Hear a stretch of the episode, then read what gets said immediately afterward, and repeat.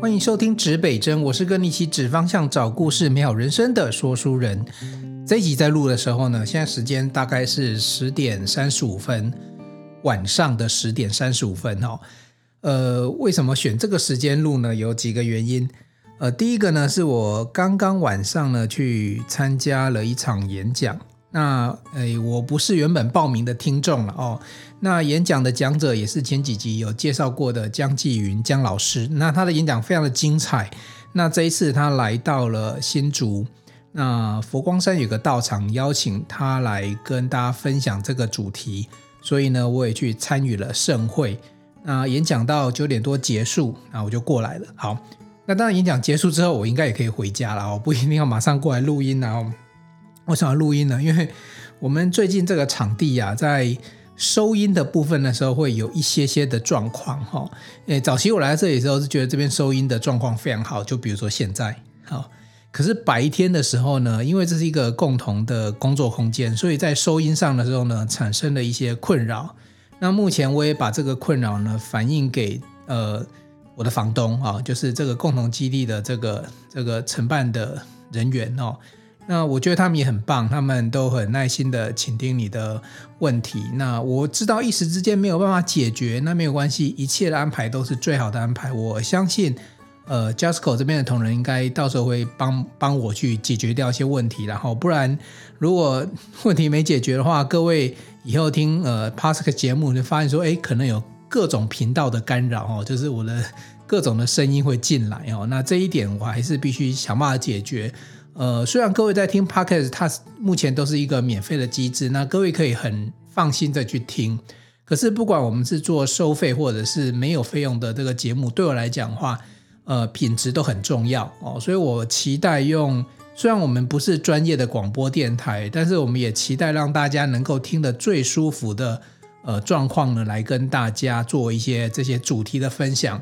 那也同样的，如果各位在听这些节目的过程当中，有让你听到什么样的，比如说音质比较差，或者是你觉得什么空音比较重啊，残响比较多啊，或者说你开车的时候觉得声音忽大忽小啊，那我也欢迎所有的听众朋友哈。虽然我讲实在话，因为我们的我们的听众分布在这个全世界各地，然后虽然台湾还是占大多数，但有一些美国啊，然后印度啊、欧洲啊，那如果你听这个节目，如果你觉得有一些感想回馈，或者是你觉得有什么需要修正的地方呢？呃，我们都欢迎你留言哦。不过 Podcast 有一个很大的问题，就是说那么多平台都有 Podcast，那留言到哪里？哈，呃，其实后台的统计数字啊，听节目哈，听至少听我的节目比较多使用的平台还是属于 Apple Podcast 哦。所以各位就直接帮我在 Apple Podcast 底下这留言哦。当然，我觉得啦，我我会诚心的接受。如果你觉得我做的很不好，你留下负评，我觉得我们都很乐意的去看到这样子很真诚的回馈。但是，如果我们做了这六十几集来，如果各位也常听，如果你真的觉得也还可以，或者说你觉得呃，我我节目应该继续做下去，那诶你也在上面留言让我知道一下。然后，不管我们认不认识，我觉得都是给这个节目一个建议跟动力的哦。所以这一点呢，就请大家帮忙。如果你觉得很不错啊。就是呃，别人讲的五星吹捧哈，不用啦，我们不用吹捧 那五颗星啊哈，或者说留言告诉我们，我们都很愿意的去做改善或改进。好，那今天这一集要谈这个节目叫做呃，我都怎么准备书面审查资料哈？这个题目其实是因着上一集，就是说有跟大家分享呃所谓的在职进修，那你需不需要去念在职进修这样子一个呃硕士班？那里面也讲了很多的观点，还有你要怎么规划，包含预算啊、时间啊等等。可是里面有提到一点，那那一点我就特别拉出来，今天来跟大家分享，就是书面审查资料。因为如果你这一关没有过，我上一集你都不用听，因为你根本不会拿到学生证啊。那所以说，如果说各位真的很很有心有志，不管你想要念哪个学校，不管你是想要念呃顶大的，比如说。台青交城政大这些学校，或者是有一些呃呃中央，其实现在每个学校都有各种在职进修的管道给你去去去念哦。那我觉得一其实不完全是所谓的学校排名哦，有一些人是考量到什么？比如说我当初念的台大，可是台大我是用竹北分校这边的地方去念书，我绝大多数时间还是留在竹北，因为舟车往返的那个交通时间，可能就会浪费掉你很多时间。那我上一期有分享，你都已经抽掉某些时间来念书了，然后再把呃为了去念这个学校，然后每个礼拜或者是每每一两，甚至有时候两三天，你就要跑一趟，这样子其实蛮时间上蛮难控制的啦。所以我还是建议大家找一个最适合自己的学校啊，比如说你在台中，那可能有，比如说有有逢甲可以选择啊，比如说呃在好这个桃园可能有呃中央啊，可能有元智啊。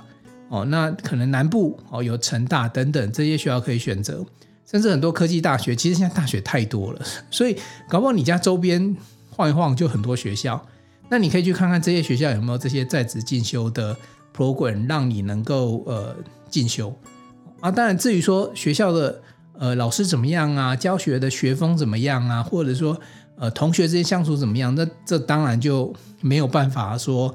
呃，都一致性的了，每个学校都会培养出自己不同的学风跟跟校风出来哦。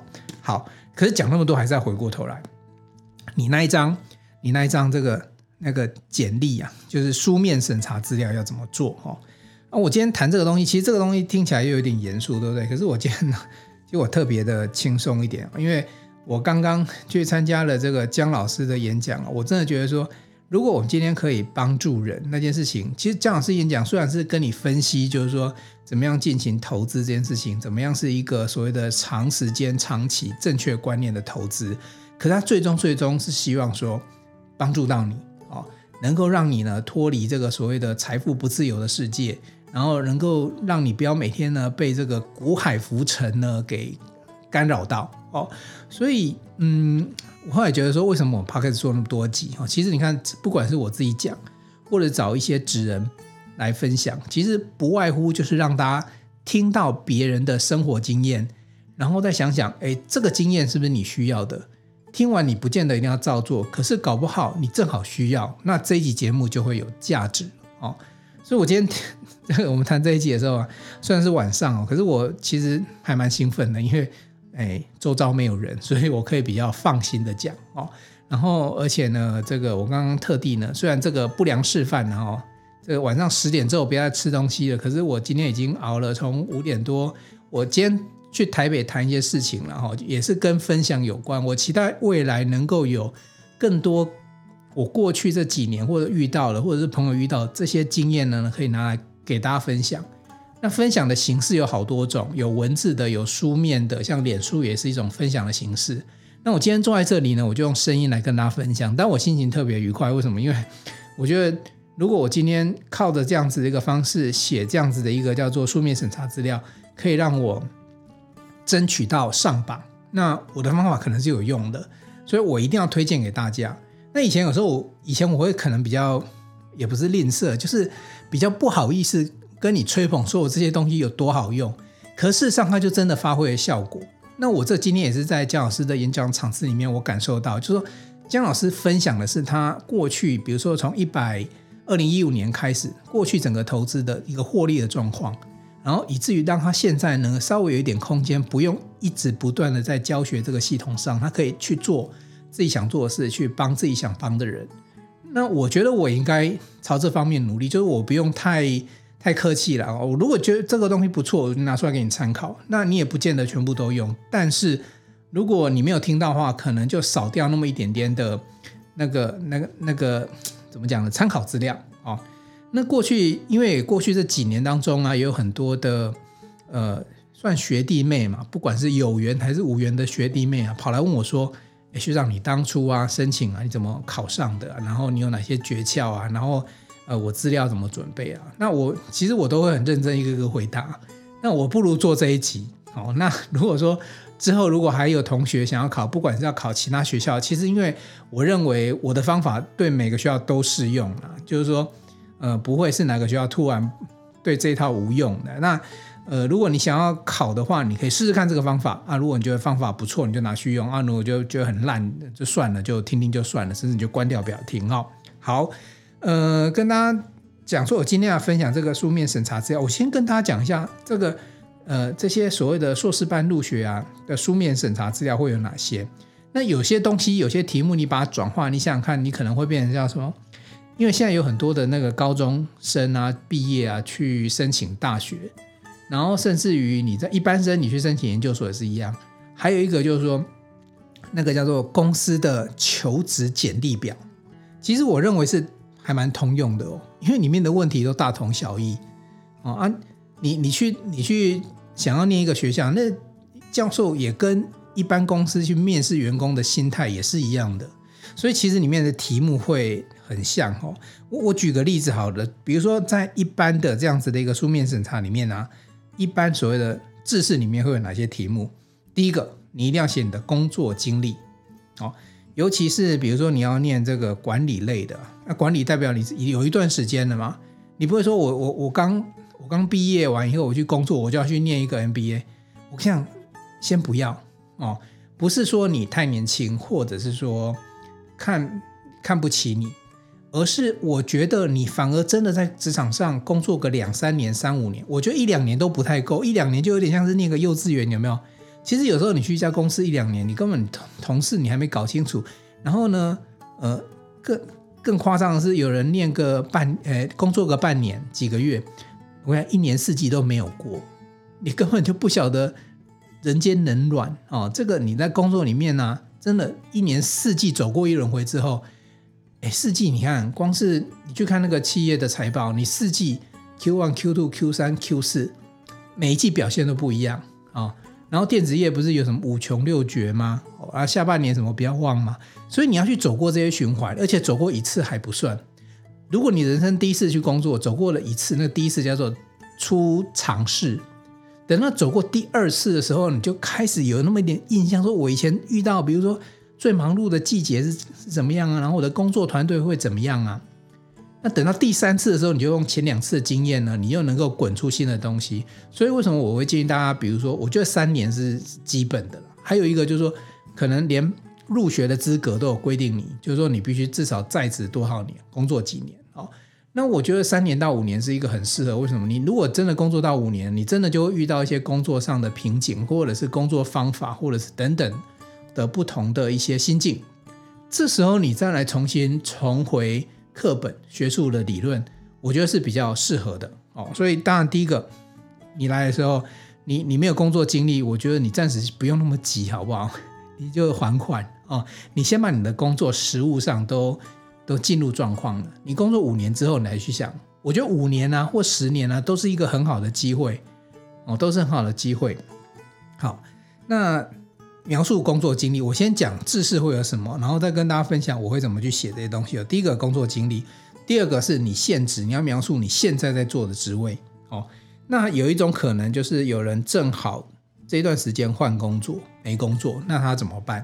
哦呃，我觉得都诚实了。我讲实在话，如果说不管任何方法，你有任何一点的虚伪，其实很容易被被听出来。因为你如果进到口试，一定还是会问到这一题。所以我觉得不需要特别去掩掩饰你现在的不美好，反而你现在搞不好你现在是呃蹲着准备跳高，那搞不好这也是一种很棒的学习的机会或过程哦。然后再过来是。很重要一题，你的目标规划是什么？所谓的目标规划，就是不不只是你人生目标规划，尤其是什么？你的职涯的规划，你的短期、中期、长期会是长什么样子？哦，这这个题目会有哦，因为代表什么？代表要看看你未来要怎么发展哦。那内容你要怎么规划、怎么写？我们晚一点再说哦。再过来，你的管理成就哦，如果你是要念管理的，通常会问你。比如说，哎，你你怎么样带团队哦？然后你你有你，比如说你的产品产品拿到什么竞赛的这个什么名次，或者是呃拿到多少发明专利哦，或者是说呃市占率怎么打进去，营业额怎么样突破哦？这其实都是你的一些管理成就哦。然后再过来呢，就是呃你的学习经验，你过去有哪一些学习经验？然后这一题通常还会再带多问一点，那你有没有一些学习挫折？哦，所以这里面有很多情境题要考验的你，然后最后可能会问什么？哎，你个人的特色，描述一下你的本质。哦，现在都是一个多元跨域斜杠的时代，那你有什么一些本质？那有的时候还会多留一点空间，怕你写的不完整，就说哎，给你一个补充题，你自己想发挥你就发挥什么，就给你写。所以你看哦，书审资料里面它的题目啊，其实这么的广，它没有那种什么很具体的，比如说考考你这个，嗯，请说明一下你对财报管理的概念啊，请说明你对行销的看法，不是这种题目。书审是这种，书审是这样题目。其实你在口试的时候啊。有时候大部分也都从这边出来的，口试可能从这个书审题目里面在变化，所以你要记得一件事情啊，你不是为了考试，比如为了面试，你去准备一套，等到你讲的时候不一样的，其实也很容易露馅哦。所以我第一个是建议大家诚实以对，你有什么就做什么。那你说我现在讲出来就弱弱的啊，那就代表一件事情，你要考虑一下，你现在真的适合去念吧？我刚才在讲说，第一个你经验不足，那你要怎么去跟？学术去配合，其实我觉得在在职念书最棒一件事情就是说，你可以去验证哦，不管是肯定或否定你过去呃的的实务上的一些绩效，或者是反过来从实务去肯定或否定学术的一些理论。我觉得那种思辨跟辩证的那个过程，其实我过去是非常享受的哦。但你前提是要有经验哦。好，那我就来讲一下哈，就简单讲一下，就是说。面对这些题目啊，怎么去写哦？很多同学写看到这些题目，对不对？好，那他就开始写了，他就开始作答。我工作经历啊，我从啊什么部门啊，什么工程师啊，然后做什么经理啊，然后巴拉巴拉这样子。那第一个你要想清楚一件事情：这个送审的资料少则一两百份，多则三五百份。请问你这个茫茫的这个书审海里面，你的教授怎么样看到你？哎，书审他不会说话哦，你不又不能在里面夹带一段影音档，对不对？那书面审查就是书面审查，就文文字资料。那你可以贴一些图没有问题，可是我记得有一些学校都还是有一些版面限制啊，避避免你写一本书，那教授怎么看得完？对，或者是说有字数的限制，所以你要善用那些版面，这第一点哦。那倒过来讲，就是说你要怎么样利用文字哦。最基础的文字，我觉得贴图哈，它反而会占掉版面。我这时候反而不建议你一定要贴太多什么样图，或者贴呃什么样，因为有些人比如说会跟名人合照或得奖照片啊。其实我有点忘记能不能贴了，但是我只能跟大家讲说，那个东西不晓得有没有加分。但是你的文字没有写到让人家看见，那你就石沉这个茫茫的书生海里面去了。那。文字怎么样让大家看见呢？你先，你可以去想象，假设有三百份的书面资料，你是第你是第两百九十九份，教授已经看看看，啊，来假设好，我我也不知道他们怎么审，可能平均有一个要审个五十份或一百份之类的。那他你看到你看最后一份他已经累了，然后你写的东西跟大家一样，就是说我就是这样这样上来的，然后我就遇到这些事情，我就怎么做？那那你你觉得你会脱颖而出吗？其实，在形象里面，或者在所谓的管理学里面，会谈差异化嘛。我这边第二点就是要第一件事情要讲，请你诚实；第二件事情，请你去注意差异化。所以你去思考这个题目，别人会这样写，你就不要这样写。真的？那你说，哎，那我怎么样去写出？就是我我我确实就是这样子啊。我自己分享的一个做法是这样子。其实我是用说故事的方式。去呈现每一个题目，希望我回答的东西。比如说，第一题，工作经历。好，工作之经历这件事情，其实好像应该很制式嘛。可是我我会把它故事化哦。以后的每一题，我就会提醒大家，你能不能故事化里面的这个内容，不要陈腔滥调的平铺直述的写。所以各位都听过故事行销这件事情吗？对，这时候故事行销以前都是在包装产品、包装公司、包装品牌。如果你学过行销，你学过内容行销，你学过内容行销里面的故事行销，你应该回过头来去思考，你怎么样用行销的手法来去包装自己。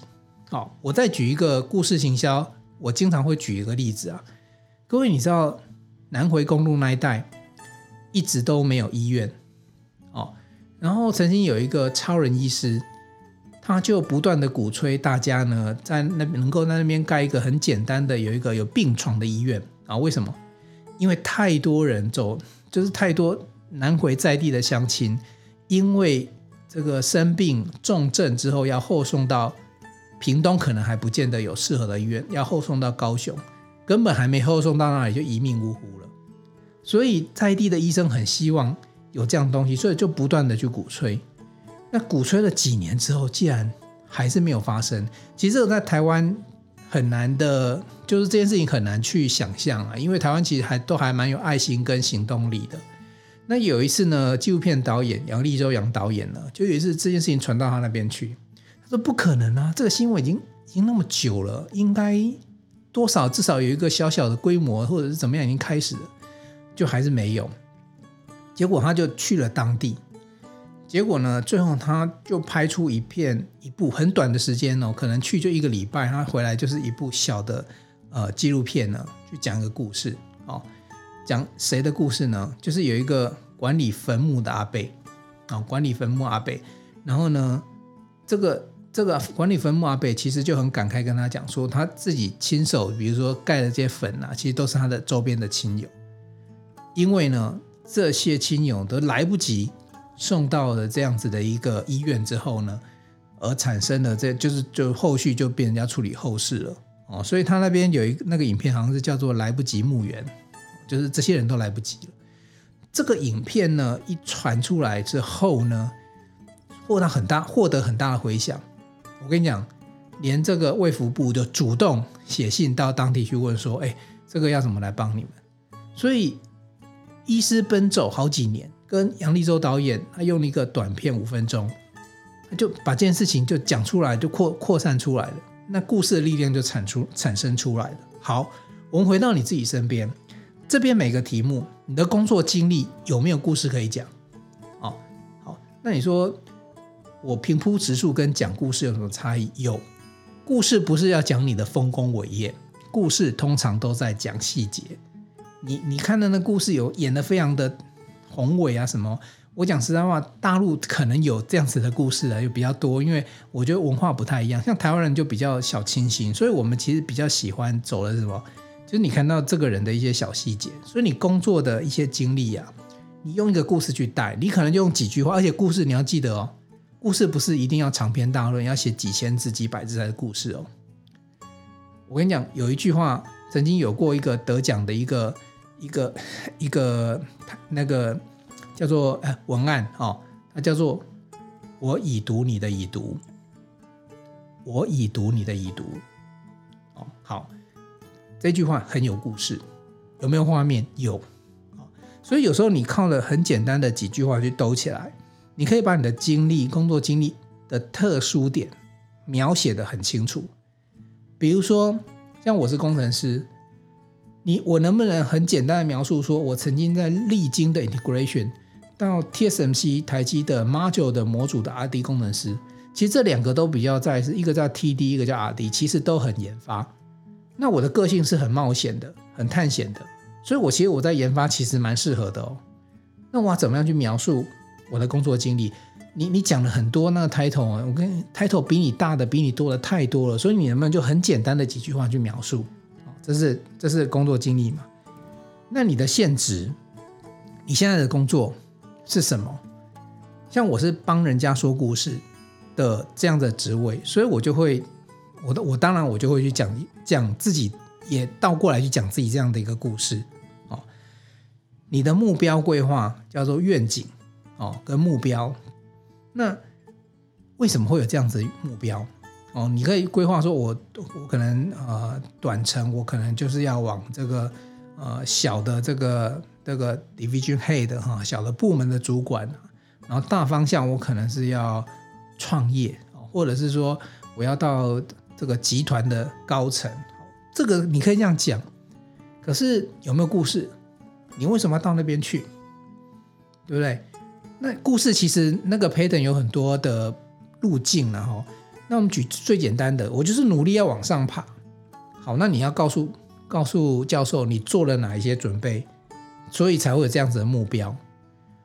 那有时候你可能很跳痛，比如说像我，我我假设我还是在台积工作的时候，我可能讲说，哎，我就是要创业，哎，我要离开，我不是要盖半导体厂，我要盖摄影棚。哎，这人家本来快睡着，哎，这小子奇怪了，你这个这个研发工程师为什么你要出来要盖摄影棚？你在想什么？这时候就会让人家眼睛耳目一新，所以这时候你就有更多机会被注意到。所以同样的，这每一题对我来讲都可以，都可以是故事。比如说你的管理的成就，那就当然这更好讲故事啊。你过去曾经带一个团队，然后。呃，有一个非常辛苦，然后多辛苦的这样的一个事件，然后最后怎么样又又进到这样子最后的目标，所以这里面好多好多都是故事。好，那当然，比如说在请你写这个叫做学习经验，或者是叫学习规划的时候，有时候有些东西不不完全一定是个很故事的哦。就比如说你我今天在写这个学习规划的时候，我当然就讲啊，我这两年我可能比如说我要停掉某些业务。然后我要专注，然后我的论文方向可能会是什么？其实这这个题目啊，就是学习，尤其跟什么规划目标，其实是让教授很清楚知道你是要进来念书，还是要进来玩，还是要占一个名额而已。从这个题目你回答这个题目就很清楚。如果你今天写的很具体，教授就很清楚啊，你真的是要进来念的，你有下定决心。如果你写的很模糊、模棱两可，那你可能是进来混。那进来混也没什么不好啦，因为你在混能够能够混毕业，别人也不会对你怎么样嘛。可是这哪一个学校不想收到一个进取心强，然后又又很愿意？如果你今天又会念书又会玩，那最棒。又会念书又会玩，还很有钱，更棒。为什么？你搞不好还懂那个学校很多的资产，对不对？但是没有关系，你你没有钱，你没有很很很大的品牌，但是你把你的强烈的学习意图跟人生规划写清楚。你看哦，这些目标，这这些题目啦，教授都在看一件什么事情，就是你到底未来想做什么。同整简单来讲，那会想要了解你的过去、现在跟未来。那过去跟现在，你可以把你用故事的包装写得很清楚。那你的未来的路子会是什么？你自己有没有想过，你想要走什么样的路？如果你想清楚了，你再回过头来去看这件事情，就是说念书这件事情。对你的帮助是什么？你甚至都可以写得很清楚。这时候人家就很清楚知道说，哦，我不管我是台大，我是清大，我是交大，我为什么用？为什么录取你？因为我可以帮助你嘛。不是我收你的钱，我没帮到你没有用啊。收学费对学校来讲是收入，可是你知道一个老师最大的成就，并不是说学生进来了多少学生，而是学生他因为学习你的东西而产生一些化学变化，然后产生一些什么呃新的成就，然后是来自你的教学。这是所有老师。自己内心非常渴望的事情，所以这一点又变得非常的重要哦。好，那当然补充的，如果有补充这一题，就请你自己再抓一个非上面的题目，但是呢也非常强而有力、故事张力非常强的故事，再把它放进来。那对我来讲就是故事、故事、故事，但是我要告诉你是不是长篇大论那种故事，而是你可以写一个让人记忆深刻，不管是你很努力。还是你做这件事情发生了一个什么样的转折，遇到什么样的挫折，然后你现在发愤图强，或者说你的目标非常的远大，我觉得这都是让人家会看见你一个很重要的地方。好，那书面审查这个部分，我附带再提一点，就是说，其实还有另外一个东西也是非常加分的东西，叫做推荐函。那一般学校会要一封或两封的推荐函。那我其实标准学术推荐函是这样做的哦，有些人 推荐函可能都不是那么的标准哦，比如说他可能都直接，因为有人会找我写推荐函，我说好像不是这样子，因为推荐函是学术界可能比较习惯做法是，比如说你现在请某个教授帮你写推荐函，你真的请他写吗？你你觉得教授跟你很熟吗？所以我们通常会拟一个初稿，告诉教授说，哎，我的。特质特性，然后为什么要去？呃，这个人为什么好？然后为什么值得推荐？那你要把自己的东西写好，给对方看，然后对方再去修改。修改完之后呢，变成是他的、他的、他写的东西，他签名。签名完之后呢，他折起来放在信封，而且最标准的做法呢，那个信封还要进行蜡封。哦，当然，其实现在对蜡封这件事情没有那么传统，你可能就是胶带贴起来啦，也好像没有规定一定要怎么封啦。可是我看这很标准的是，还真的是需要用用一些很标，因为什么？那个推荐函呢、理论上被推荐者不应该知道内容。我刚才讲说我们会预写一些内容，其实是给人家参考，因为我可能我如果跟你没有真的很熟，你要叫我推荐你，我是一个公司董事长，我要推荐你可以啊，你是我公司员工，我那很乐意推荐你，对不对？可是你是圆是扁，我根本不是清楚嘛，所以哎，你就自己要先写。可是呢，推荐者通常有经验的推荐者，他就会转换成自己的口吻，比如说看了你的基本资料之后，重新再写一次这个他适合推荐你的方式出去，那才是比较是属于他的东西。好，那现在有一个问题来了，那你怎么会去找不太你不太熟或者不太认识的人推荐？哦哦，原来哦，他是我们公司董事长啊，然后我觉得呃，公司员工如果去念书是好事啊，所以嗯，就请董事长写好。问题是董事长真的没有跟你很熟，关键是什么？学校老师不见得跟董事长很熟，就是你就算是上市柜公司董事长啊，董事长写一个推荐信来，你觉得老师要买单吗？不见得要买单呢，对不对？好，所以推荐函你要找谁写，这也是个艺术了啊。那其实这个没有一定的定论啊。有人说呢，要去找念过书的学长姐哦写，哎，这是一个方法。为什么？念过这一门课，就是这个 program 啊的学长姐呢，一定跟老师很熟。但是你要小心呢啊！你如果找到那学长姐本来在老师面前表现不太好，你叫他写，你觉得会有效吗？所以你可能要去探听说，哎，哪个学长姐可能是老师眼中的好学生啊，或者是特别注意到他的啊，然后显他的工作成就又不错的啊，你去找他写，哎，这才合理嘛，对不对？好，那有人会说去找知名人士写，那我觉得就会回到刚刚的状况，就是。这些知名人士跟你没有真的很熟，虽然可能透过朋友的介绍，他可以帮你写，或者是什么公司的老板要帮你写，所以呃，我觉得啦，与其去找一些知名人士或者是公司高层，你不如去找，比如说呃，这个学校里面这些教授可能会认识的人物，可能会认识啦。比如说你找总统写，但大家都认识，那这毋庸置疑，对不对？那可能真就是真的要够知名，或者是我刚才讲的，他不见得是。高层搞不好真的就是这个这个博物馆毕业的某一个学生，他来帮你写，诶，因为老师教了这学生两年，他认识你啊，所以如果说认识这个写推荐的学生，那这个学生如果资质不差，他讲出的话应该也不会错。所以其实推荐函找的人的方式有很多种，那找知名人士、找认识的人，其实都可以了哈。但是我觉得我要跟大家提醒的是，你不要丢给人家写。我说常常有时候我我已经到那种人家会找我写推荐函的年纪了，然后我就想说啊，我真的不知道写你什么。所以你如果你有给我一个参考书函，我再来修改。然后印象中的你可能也是这样子，我们还是必须诚实哦。推荐的还是其实有一点点这个连带保证的责任，对不对？那这时候呢就会比较安全一点。好，好，那我刚才想那么多，对不对？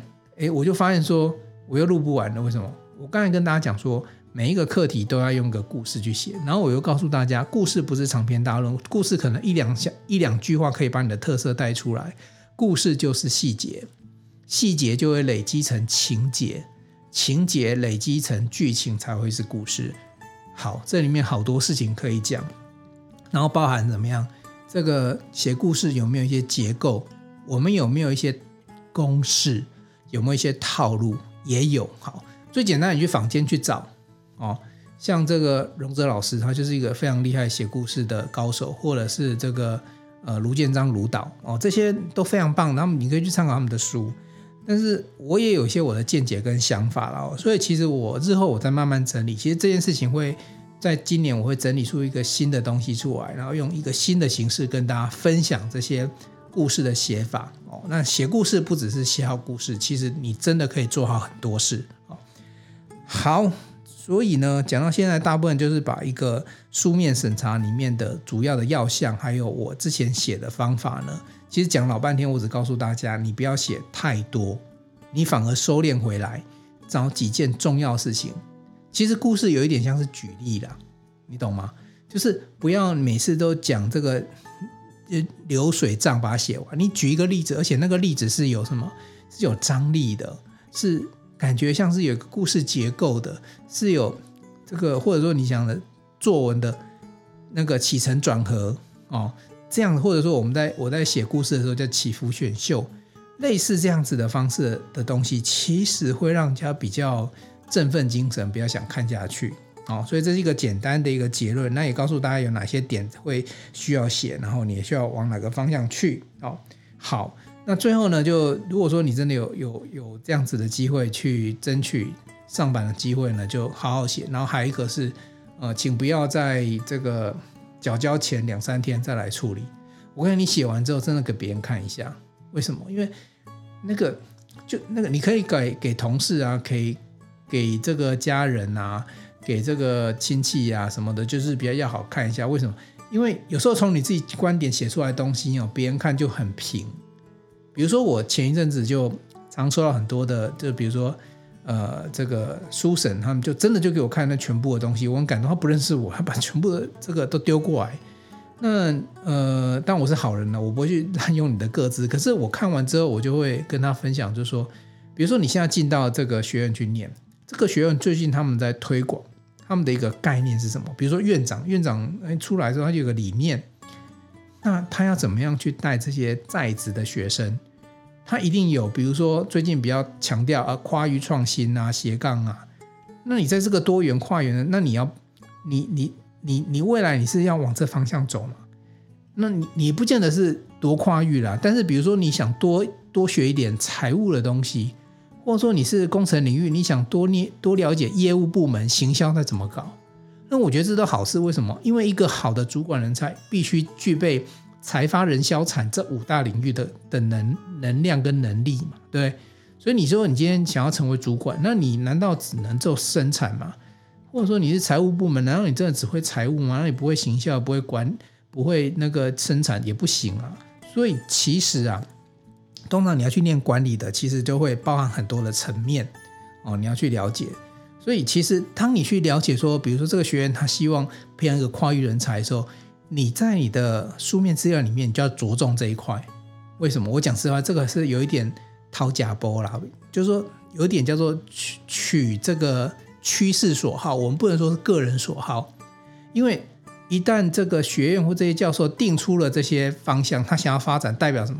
未来世界是需要这样人才的，那你就要先扪心自问：我是不是要往这方向去？我如果想要成为所谓的类似拍行人哦，这种跨域的人，那这个学院就很适合我，那学校也会很乐意收你。可是你如果盘点完，我常常说写这些书面资料哈，其实写完以后有点像在 review 自己的人生，所以你千万不要剩三天再来写。我跟你讲，三个月前来写。都很来得及，而且就算你写完了不去念，或者是写了没章，对自己都是帮助，因为你写的过程会不断的审视自己，不断的看自己的人生，然后甚至你有机会跟人家朋友分享，搞不好你也去讨论起来，你的人生这样发展对不对？